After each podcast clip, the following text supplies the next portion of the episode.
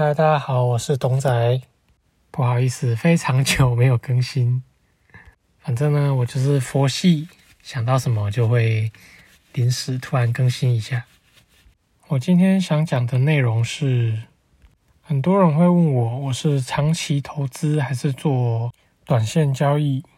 其实我觉得这个东西的定义其实蛮狭隘的。对我来说，其实投资跟投机是可以并行的。第一个，你有没有做资产配置？然后你预计投入的标的是什么？比如说，你七成的资金拿去做长期投资，做指数化投资或者是存股，那你剩下一定会有一部分的闲钱。比如说，你除了紧急备用金十万、二十万、三十万之外，除非你跟我说你剩下来的钱你不看当下的任何状况，你就是会投入到这个指数化投资的标的里面，那我没有话说。不然，其实基本上很多人会等，呃，等到价格比较漂亮的时候再进场。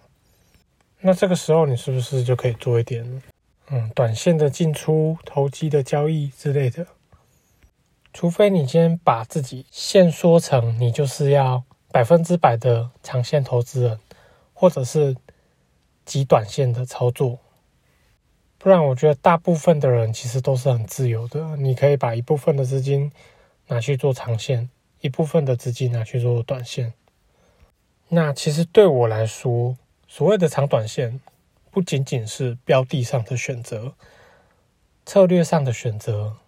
流派上的选择，你回头去想，股票的本质是什么？不就是挑出一档好的股票，长期去持有它，公司的未来成长还有发展，会反映在股价上面，给你相对的报酬吗？回推到当年三十块的台积电，当你是基本面的信奉者，你发现台积电是一家非常好的公司，它未来有非常强大的。展望，还有获利能力跟发展的潜能，那你又何必在乎投资台积电是长期投资或者是短线交易呢？